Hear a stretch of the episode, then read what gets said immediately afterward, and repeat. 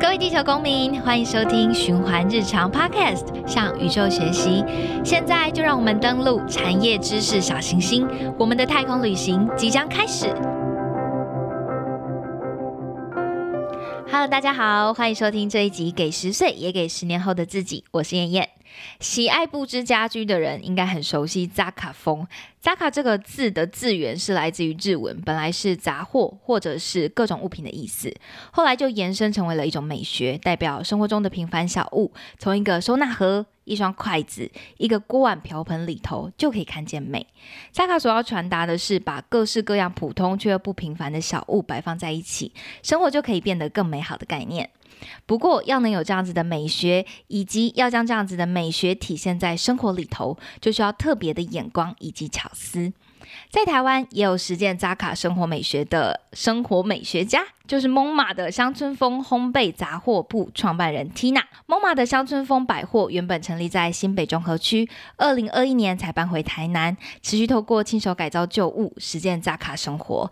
今天我们很荣幸邀请到创办人 Tina，她将和我们分享如何透过改造生活中的既有小物，延续余物价值，然后传递永续概念，也将一并和我们聊聊 SDG 四优质教育。那这里很欢迎 Tina，Tina 你好，爷爷好。那我们的这个 MOMA 乡村百货啊，原本是从二零一四年开始嘛。那开始的起源其实是因为邻近的居住地，然后有看到一些什么东西，才开始这个起源嘛。其实，呃，讲到它的起源，你是说我的品牌起源，对对对，品牌起源。一开始其实我觉得是因为我跟我先生，我们两个人都那个时候有一个日本节目叫做《全能改造王》，改造王对 住宅改造王，也有看过吗？我没看过，真的，这个太年轻了，大家会会会对对。那那个节目它其实它就是每每一集它的主轴都是在改造一栋房子，它把一个小平素的空间啊设计成一个大空间感。那不但可以兼具生活的空呃功能性，然后又可以超乎屋主的预期。然后我们一边看着设计师的改造，然后也会一边一边讨论，对，就是有点外行人，但是又超爱看的。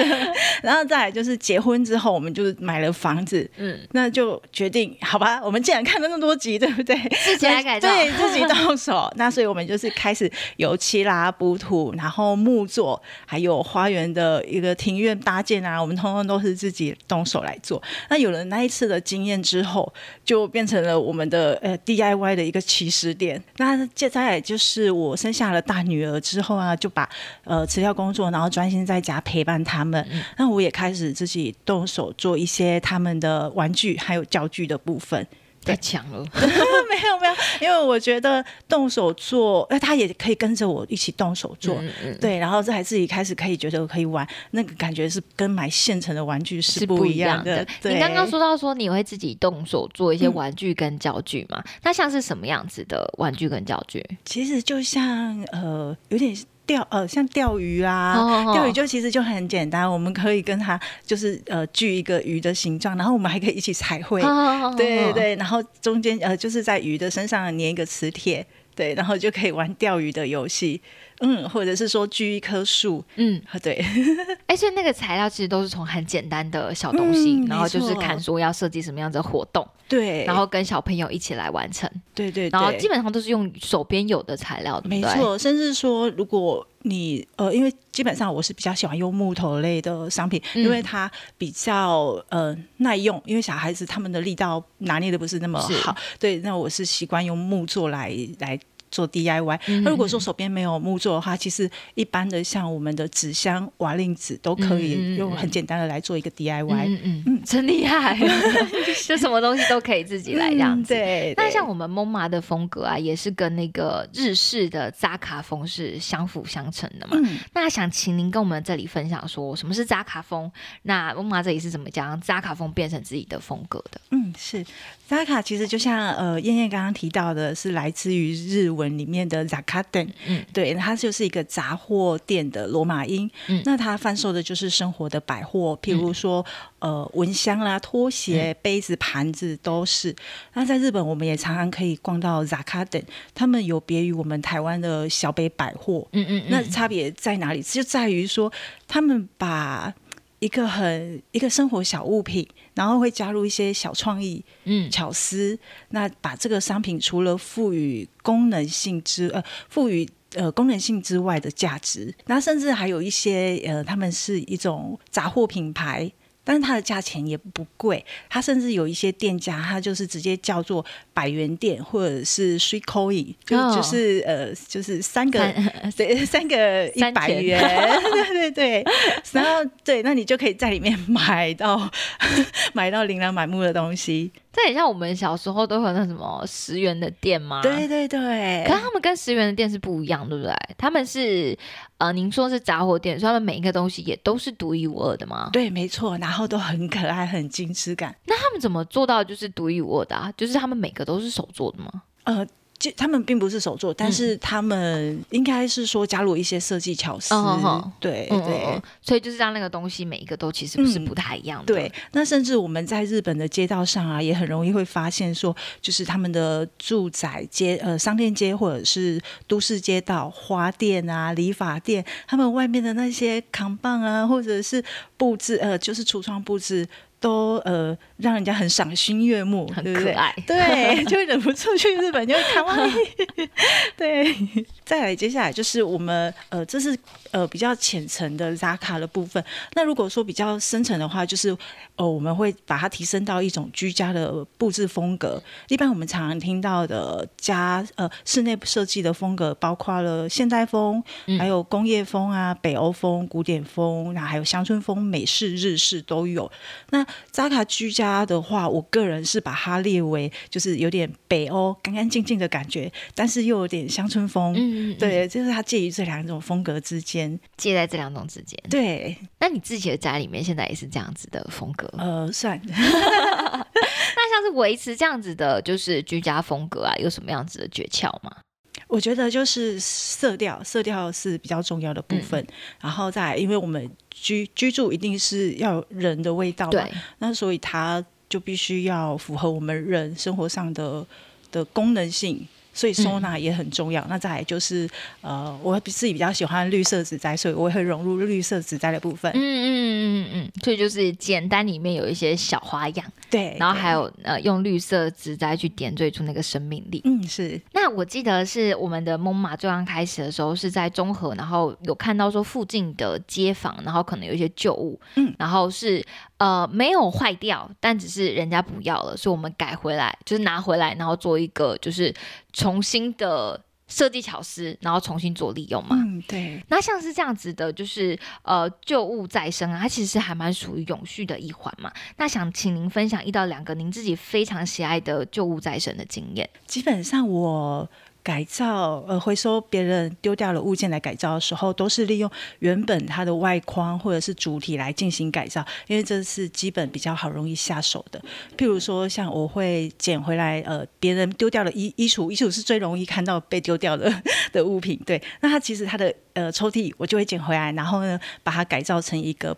挂在可以挂在墙壁上的一个杯架啊，或者是说，呃，帮它加上脚架，变成一个小边桌。哦，嗯，对。那有一次比较特别的是，我捡回来一个躺椅，就是有点像露营椅，但是比较长，就是路边摊老板他们在躺的那一种那种椅子。对，然后。呃，我因为我当时我很需要一台手推车，嗯嗯嗯，然后呢，我就把它的椅背 U 型的那个铁架的部分，我就把它拆掉。拆掉以后，我就把它变成我手推车的把手，可以拉的那个部分。对，那那个部分那个。改造的部分，我是觉得比较跟以前比较不一样，就是脱离它的主体，两个东西外形是很不一样的。那那个呃那个躺椅本人呢？本人就被我拆解掉了。我 对，那其实那再来就是还有一个比较特别的经验是，那个时候还住在台北，嗯，对，然后呢，我我因为我平常就是如果捡东西，我也会在脸书上面分享，对，然后朋友呢，他们就会有一次有个朋友，他就私讯给我，他就说，其实他常常在路边看到就是被丢弃的家具，他也都觉得很可惜。很可惜。可是呃，他们会不敢带回家，啊、为什么？我觉得是害怕别人的眼光，是不是？哦，，对嗯嗯嗯嗯嗯，对，或者是说。家人我也也不一定，嗯对。然后他就觉得说，我还很佩服我去做这件事情。那后来有一次，我又在分享说，我在路上捡到了就是两个被丢掉的电视边柜。是那那个边柜很特别，是它是很像房子形状嗯的，就是有一个尖尖的屋顶的感觉，然后中间是镂空，嗯它高度大概有一百五左右这样子。然后我就觉得啊，太可爱，因为我本身是个房子控，对，所以我就觉得我一定要把它带回家，可以改造成书柜啊，对对，把它加上那个。层架就可以变成书柜了，然后我就在粉丝呃，就是脸脸书一样啊分享上去，然后那个妈妈她就很开心，她就哎，她就马上私讯我，她就说她女儿很刚好缺一个衣柜，然后问我说可不可以改造以后出价卖给她。然后我就想说，哎，我不是啊，我刚刚在那边有看到两个，我跟她 哎，哎那我现在赶快对我就跟他提议说，你要不要就是自己呃去对拿另外一个我。去帮你搬回来，哦然后呃，你你来你来你来我店里面，然后我教你怎么改造。哦哦，对，然后他就听了很开心，然后我就去帮他搬回来。那再接下来，他就每天可能他，因为他也是要带小朋友的主妇，对对对，所以他每天就只能抽出一小小的空暇时间来做改造。可是我可以感觉到，他每一次来都是很快对对，很快乐、哦很开心的。那他完成以后，其实也是很独一无二，那他女儿也觉得很开心。哎，很棒哎，对我，所以那一次改造经验，我觉得很特别，因为一般都是我自己改造，然后 嗯，这次可以跟朋友影感觉有影响到朋友的感觉，对，那也跟一般的木工课程是不一样的，因为木工课程是从零到有，嗯，对，那那改造的话是把一个旧的物品。改成新的，你要赋予它新的生命嗯来做使用。嗯嗯嗯，就很像是蛋糕装饰，嗯不是从零做蛋糕，不是从面粉啊开始做蛋糕，懂懂懂它是从戚风蛋糕上面淋奶油，对对这样对，我想象是这个画面啊，形容的很好。所以你可以变成自己喜欢的形状，对，然后根据自己的需求这样子。对对，赋予它其他的功能性。那那个时候是在台北嘛？那我们现在在台南一样有这样子的课程吗？呃，目前还没有，都是比较偏机运机运这样子。对对对。嗯因为因为我们的那个原材可能也不一定，没错，对。因为这种东西其实嗯很难说，呃，有要有什么就有什么。对，哎，所以这里又扣到了，就是像我们在做旧物再生啊，它的困难点是在哪里？困难点应该是说木头，木头嗯。它本身放在户外，可能被雨淋了一阵子了。嗯那那个可能就要先处理掉它的是不是呃，先判断说它是不是有被浮掉了，嗯或者是说还是不是还可以利用，嗯是不是还够坚固？对那怎么判断？嗯，其实可以，你看就可以看得出来，因为它的木头够不够硬，嗯然后松是不是松直的。嗯，对，一般木头的话，还有是不是实木？嗯实木跟呃夹层板嗯是不一样，夹层板可能雨一淋它就就坏开口笑了。对对对、嗯嗯，所以实木是比较好在做再利用的。对，，没错。那夹层板呢，通常就比较难就就不会再再就没有办法再处理。嗯嗯，然后淋雨之后，基本上就更难再做任何的改造这样子。嗯对，那如果说呃，我们它顺利判断说它是一个合适的材质，那接下来呢？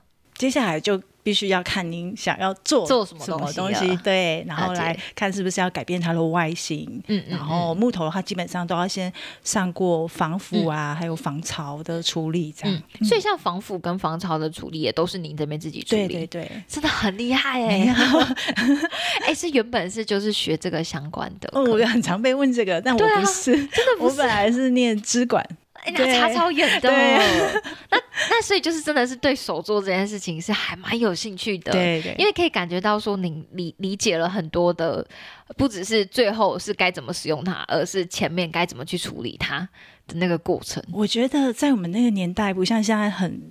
就是 YouTube 随便搜寻对对，所以我拼命的买书，拼命买书。哦我基本上下班以后，我就是去书局，然后我看到一本书，我一看到喜欢的书，就是像那那那阵子很真的很常出那种 DIY 改造，嗯对，然后我就会看到喜欢的就买，看到喜欢就买。那我觉得我跟我先生都有一个共同点，就是我们会觉得说书多买是没有关系的。嗯对你也许在那一本书里面，你没有办法整本书都是你需要，但是它只要有其中一个一个点亮你的东西，对对，或者是可以教你的东西，它就很值得了。哦，真棒！哎，可是这样子空间够放吗？书啊，哦，所以现在我们的书散布在民宿各个角落。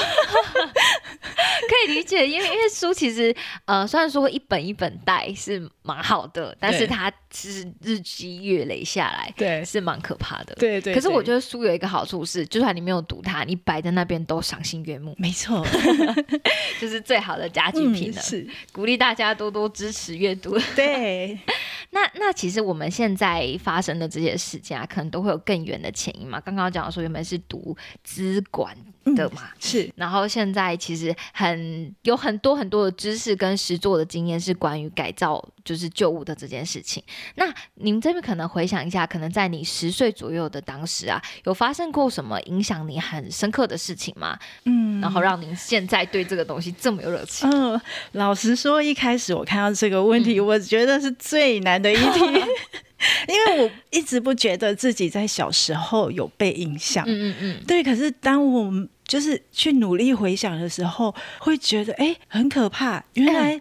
种子在那个时候就已经埋下了，对，因为就是有一年那个时候是小学三年级的运动会，嗯那那整个中年级都要一起表演一支舞，就是呃是那个原住民舞蹈。嗯对，那我记得我们就是要身穿原住民衣，然后头上要戴原住民的头饰。那我们已经呃还有，然后手上还要戴有铃铛环，对，就是原住民的服饰这样。那每天每天练习，练习了也一阵子了，已经快要接近校庆的时候，那那时候老师才突然说，呃，我们每个人都必须要做出一个三十公分左右的圆呃圆环主体，因为他呃老师可能想要达到视就是视觉上的效果，对，然后就给我们学生出了这个难题，但事实上他也没有给我们一个可以参考的 sample，嗯对对，甚至没有告诉我们说你要怎么做怎么做，对。那我就回家以后啊，就赶快跟我爸爸说，那我爸听完我的描述，他超厉害，马上下午就去果园砍竹子，对，然后爸爸去砍竹子，，对，我其实我我一直我那时候不知道他到底要做什么，嗯那他就砍完竹子以后回家把它破成条状，然后再用瓦斯枪去用去把它火烤，然后再用电钻钻洞。我真的印象很深那个哎、画面。你爸也太厉害了，对，真的，然后再用尖嘴钳，然后就把它扳成一个圆形，然后就超级稳固的。然后后来第二天我就超开心的拿去学校给老师看，然后老师就对，然后就把那我的这个这个花函就拿去各个教室当成一个 sample 展示这样子。那其他同学就比较有概概方向概念，嗯对对。所以这个部分是我觉得印象超深刻，我也还从来没有跟别人提过。嗯嗯，对，那在去年的时候，因为我父亲就是离开我们，那我就是呃，就是 很勇，就是自告奋勇说，那没关系，我回来接我爸爸的芒果园。那我其实我也在芒果园的生活足，就是这个。呃，农忙的足迹当中，我也发现我爸爸的一些 DIY 巧思，所以我觉得我爸爸超厉害，因为他其实他学历不高，嗯。但好像什么都会，很厉害，对，所以我觉得他把他的创创意基因有遗传给我，哦然后也同时把他的友善的这个善缘也都传承给我，这样子嗯。，好棒的故事哦，嗯，谢谢。哦，而且因为因为其实人家不是很容易网络上说什么，呃，之前的人是东西坏了会修，然后现在的人比较倾向于东西坏了就是换了一个，就然后丢买新的。嗯，对，然后这种像是自己 DIY 或者说改造出一个从零到有，去改造出一个自己合用的东西的这种技能啊，好像越来越少。嗯，没错。爸爸真厉害，嗯，而且而且你还可以想到这样子的故事，而且描哦，述，我真的对嗯我突然，其实这件事情真的是忘掉哦了，哦哦。但努力去回想才想到其实其实件事情。它真的会有一个前因，对，所以我也很感谢你们。很开心有你这样的分享哎。那在芒果园啊，你刚刚讲到说爸爸有很多的巧思嘛，对，那像是什么样子的巧思呢？呃，我记得我有看到一个灯，一般就是果园，其实他们的用的使用的灯就是会蛮粗粗糙的，就是嗯可能一个灯泡而已。那我发现我，哎我爸爸他把就是坏。应该是说已经被摔到很烂的嗯一个铁锅吗？还是铝锅？嗯，对他把它中间挖一个洞，然后就变成一个灯灯罩。对，就很可爱。看到的时候就嗯，很哎，可爱很。可爱，像什么宫崎骏小电影，啊，对，真可爱。谢谢这里的分享。那我们就是上半段关于就是生活中的一些小巧思啊，先分享到这边。那我们休息一下，下半段我们继续来谈谈关于 SDG 四优质教育。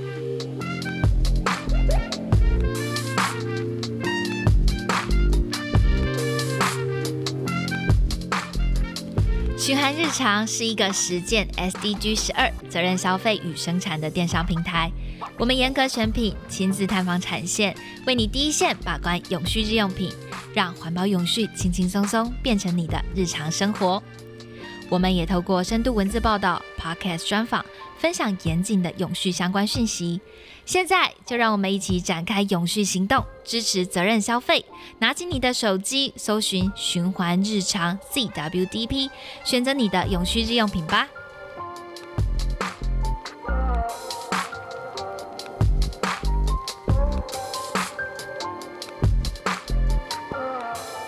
那我们接下来继续回来分享，就是在我们呃联合国发展目标里面呢、SDGs 的第四项。就是优质教育当中，其中的四点七，呃，永续发展及全球公民教育有谈到说，在西元二零三零年以前，会确保所有的学子都习得必要的知识以及技能，然后来用来促进永续发展。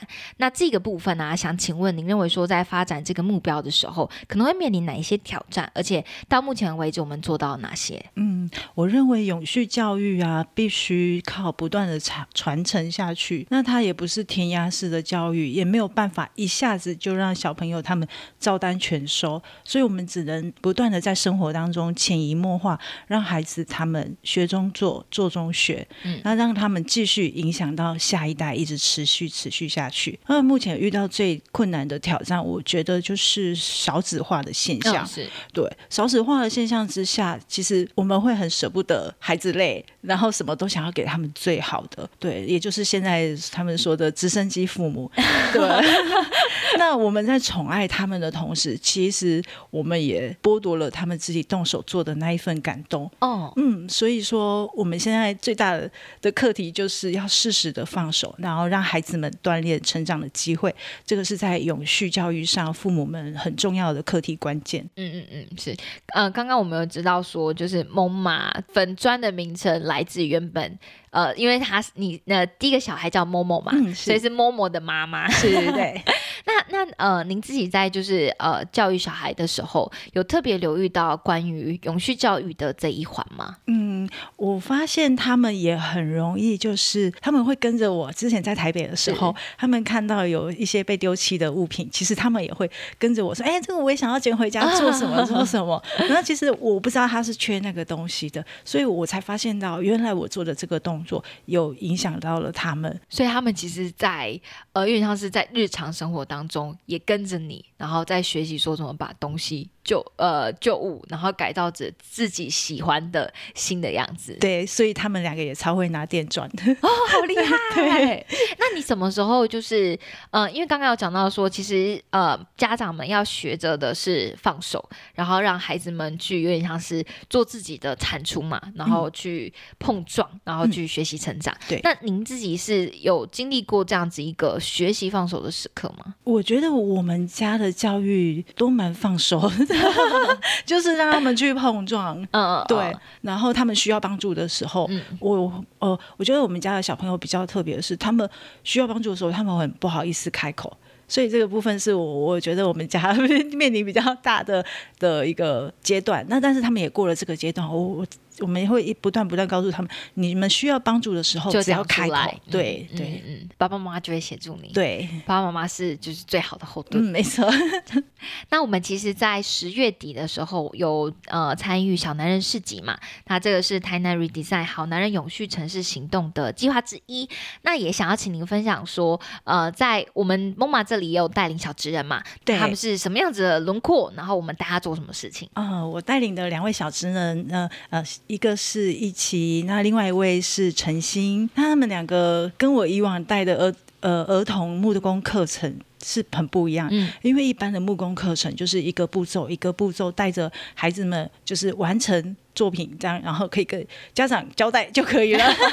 对，那小男人呢？这个活动，我觉得我们更多传递的是感受，还有体验。嗯。那他们两个在呃，就是在我们实习的时候，他们也开始拿起电钻来做钻孔，然后画设计图，还有粘胶，还有刷油漆，然后甚至我带着他们去到户外捡拾那个自然界的一些素材来一起做创作。啊，他们两个在这个过程中都很认真。对，我本来觉得呃很怕他们就是呃 可能不喜欢，对，但是他们都超认真，让我超感动的。那您当时怎么会想说要规划这样子的工作坊，然后去带领他们互动，而不是像您之前说的比较像是儿童木工那样子，一个步骤一个步骤来？因为我觉得这个活动是必须要传递给他们的是呃手作，还有这个叫什么手作，还有 DIY。嗯，对。那他们除了手做 DIY 之外，我还想要让他们知道，我们目前在改造的这个东西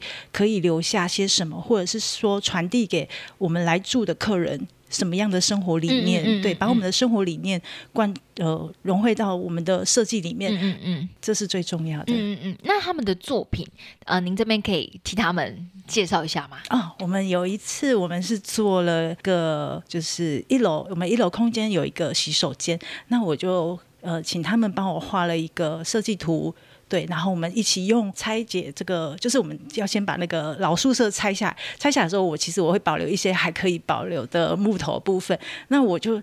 保特别保留了一个有点像抽屉，哎，不是门门扇，对我就告诉他们说，哦，我觉得这个门扇啊，很适合来做成一个厕所的招牌，所以我好希望可以跟你们一起来完成。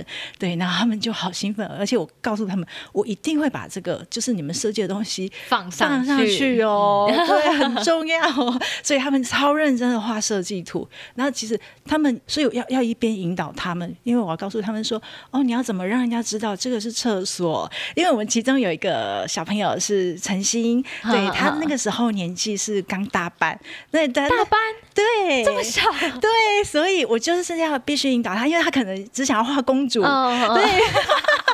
那来的人可能 哎，公主，公主，对，所以我就必须要慢慢引导他。所以哎，那你画了这个公主以外，这样客人他们就会想到，公主有厕所，那王子呢？王子呢？对，所以他就哦，对哦，他就会开始想，对，所以就会画出他们的设计图。这么可爱，对呀，但他大班而已哦。对，然后他呃，已经九月上小学了，对，所以他也拿电钻吗？对，哇，他超爱拿电钻的。嗯，那那我们这个是其中一个作品嘛？那另外一个作品呢？另外一个作品就是我们在市集当中要去。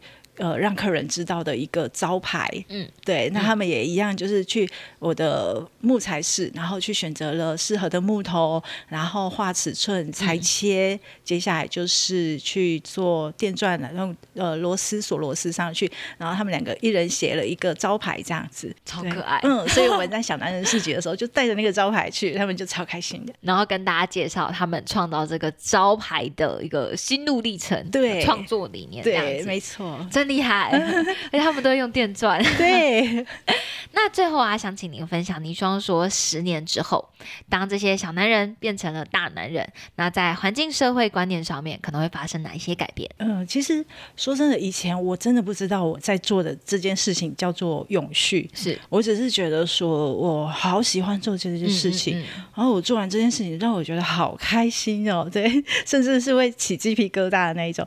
那所以我也觉得我想要跟我。我自己的孩子，或者是说这两位小男人，分享这个心情。嗯，我觉得我想要告诉他们的是，就是真的要专心做一件会让自己开心的事情很重要。嗯，因为你会投入，你会想办法解决，嗯，甚至你会坚持下去，嗯，然后身边的人也可以感受到。你的想要，嗯，是，然后从而来支持你，嗯。嗯，真的，对，真棒哎，哎，就是找到一个快乐的事情，然后持之以恒的做下去。我觉得持之以恒的做下去这件事情是特别困难的，特别对，所以必须有喜欢。嗯嗯嗯。然后旁边如果有人可以适当的引导的话，嗯相信他们可以在这条路上走得更远更长久。没错，谢谢梦妈这边的分享。那其实物品是这样子的，就是如果说它是摆在一堆然后没有人理的地方，那它就只是占空间而已。但如果我们关心自己的生活，把生活过得更加细腻，生活中的艺术就会从这里开始诞生。在工业化大量制造的这个时代啊，购买和拥有变得容易，也让珍惜物品变成了很少见的事情。不过，当我们以扎卡的思维过生活，严选让自己怦然心动的小物，我们开始能需要的更少，同时用的更好，也过得更好。今天我们很开心邀请到蒙马的乡村风烘焙杂货铺创办人洪小纯小姐 Tina，谢谢她带来充满温度及巧思的分享。相信如果大家应用在生活当中，一定会有所收获。谢谢 Tina。不会，谢谢。喜欢日常的 Podcast 向宇宙学习，已在各大 Podcast 平台上架喽。每周欢迎上 Google Podcast、Apple Podcast、Spotify、Sound On 等各大 Podcast 平台收听，也欢迎大家按下订阅，留下五颗星的评价或心得。喜欢日常，感谢您。